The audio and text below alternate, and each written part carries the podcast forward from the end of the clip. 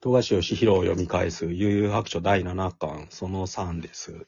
はい、ナイフエッジデスマッチのはい続き ですけど、なんか左京と黒幕の誰か会話してるシーンの下にはい。黒い影のコマがあって、ああーこんなのはいはいあったあったっけなと思ったら、うん、 92ページですけど、はいまあ、トグロとカラスかな。そうですね、多分。後でわかるんですけど、うん。うんちょっとびっくりしました、読み合わせなてる。ほど。はい。で、ほんとこの肉弾バトルがな、すごい、めちゃめちゃ思い出深いというか、なんか知らないですけどえ、ーすごい迫力あって、うん。面白かったんですようねん、当時。で、今見ても面白いですねあ。最後ヘッドバットで決まるんですけど、うんこの1ページ使って、頭突き、うん2ページか、使って、ハートカラーから、ふそう普段のカラーにも、モノ、モノクロに戻るって感じですうん。で、そのこの3ページぐらいが、セリフなし。よ。うん。あうん。いや、すあ。ごいここね。ですよね。緩急をやっぱつけてんだな、こういでうもの。本当なんか、漫画能力がそれ開花していってるっていう感じですうね、んうんうん富樫の。うん。うん。で、勝者恨めしっていうことうんで、またやろうなって。で、また観客が、負け犬は死ね、金返せ、凛も中も殺せっていうものうん。うにん。対して、うゆうすけがうるせえうん。つってぐだぐだ言って、ねえで降りてこいや、こらって、そういう感じだこれがもう完全にヤンキー漫画ですよ。俺じゃだって言ってることろくでなしブルース感が強いですよ。いいですよね。うん。うん。はい。で、カラス初登場なんですけど、ちょっと今見て気づい、今っていうかさっき読んでて気づいたんですけど、うん。カラスちっちゃいメガネをなんか、さああ、してますね。してますよね。消えましたよね、途中から。これ多分爆、爆竹とか、あの辺のですよねビ。ジュアル系バンドのデザインというかビジュアルを真似てるんだと思うんですけど、こうちっちゃいメガネがすごいなんか、あの、同人誌的というか、と当時うのん。漫画アニメオタク的な表現ですごい面白かったです。やっぱ、でもまあ、思うのはさ、固まってから書いてないよね。いろんなうもん。いの。や結その構。きそれは筋肉マンイズムとして。はい、そうそう。途中でだからデザインとかどんどん変わっていくじゃないですか。うん。それはなんか読み返してるとよくわかる。なんか、あんま伏線とか実は貼ってない漫画なんだなっていう さ。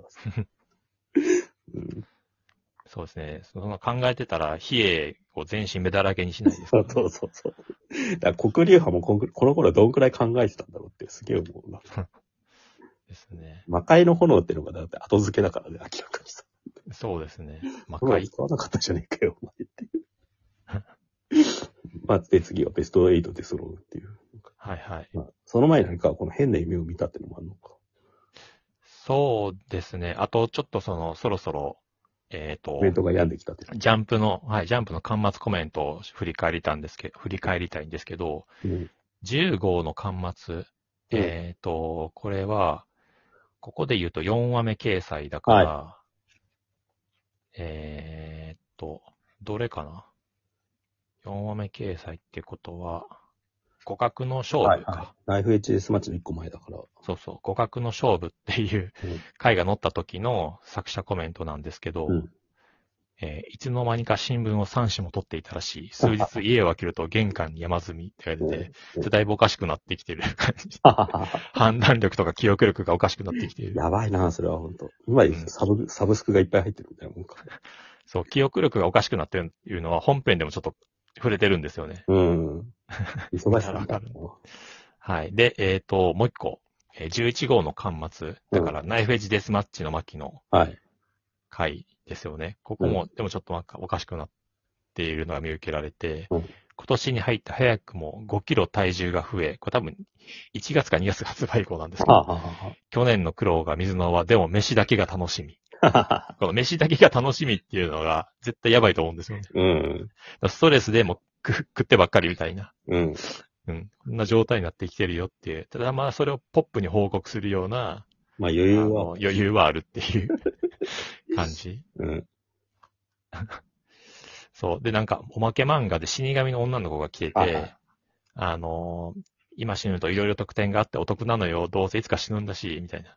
うんいや、まだちょっと、なんか死を意識しだしてる、 やばいな。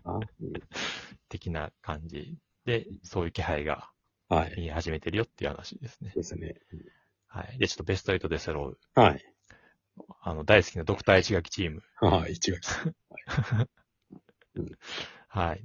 これやっぱ好きですね。おううんでもこの辺からもうだいぶ背景がなくなってきてるな。うんかける、なんか、ほんと省略といえば省略なんだけど、うんちょっと荒っぽくなってきてる感じがする、映画。うんでこの、その、独体式楽器チーム編で、うんあの、お得意の人間ドラマをはいはい、はい。描いてるじゃないですか。うん。泣きがある人情もうんうのっんていう。うんうん。結構だから、本当武器を使ってるって感じですよね。うんで、洗脳されてる、うん洗脳というか改造されてる、うまあん。善良な人間はいはいはい。を戦わせて、かつ、比叡と、えークラマを分断させて、うん。えー、覆面、玄海と桑原とはい祐介の3人で戦うんですよね。うん。うん。なんか本当見せ方変えてて、やっぱだすかげえら、面白い。バトル、なんていうの、バトルトーナメントもので、しかも集団戦ってなると、うんどこまで人出すかがやっぱり関わってくるんだっていうのをよく読んでますよね。これまでのジャンプ漫画見て、多分。うんお第5でさ、毎回5人出してるとやっぱだれるんだなって思ったりとかうさ。ん。トグロ、トグロもさ、やっぱさ、予選でさ、1人で出てきて、5人倒すじゃないですか。なんかそううんこういう見せ方が本当うまい。あの、筋肉マンの多い争奪編うん。でもそんな感じで、結構バラバラで、はいまあでも、あルールすらめちゃめちゃでしたけど、うんうんうんあの、え、ウォーズマンいきなり入っていいのみたいな。そうそうそう。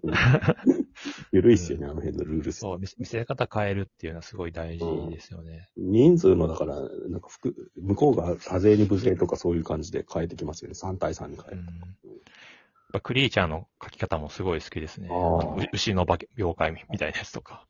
うんうん、すげえいいですねう。ん。筆ペンのやつ。うん。で、まあ、なんかその間に本当にレーガンが打てなくなったユースケで、話しかけてきた覆面は限界じゃなかったみたいな。うん若いぞ。若いぞ。で、ヒエはなんか海でショック受けてるって いう。海とかで手が動かないみたいな感じになっうんて、こう、この辺のなんか、伏線というかなんか、煽り方が。そうですね。なんかこれあの、タッチのうんオープニングの、う。うん。あの、オープニングの主題歌とともに流れるあの映像あるじゃないですか。はいあれで、みなみちゃんが高架下、うん。電車が通る高架下で泣きながら和也が死んで、 伏せてるのが被り ますね、この日。大声で泣いていたのかもしれな い。うん。誰にも聞かれないように。なるほど。はいうん。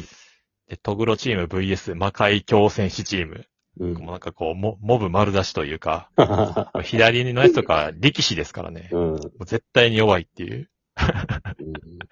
武器を。をなんか持ってるやつ、斧とか持ってるやつ、絶対雑魚ですよ。からうね。ん。で45%で戦ってやろうっていう、瞬殺していくっていう、うんこの辺の書き方も気持ちいいですよね。うまいっすよね。だからさ、今日はでかいやつの薬味だね。改めて読んでても本当省略うまいっすよね。うん。こんなにテンポ良かったんだって思う。7巻読んでると。うん。さっと終わらすっていう。で、最後、最後にさ、そのトーナメント表も出るけど、これもうまいですよね、ほんと。うん呼ばれてない裏飯チームがみいっちめっちゃふふな不利なところに置かれてて、うんトグロチームとかほんと VIP な場所にいるっていう。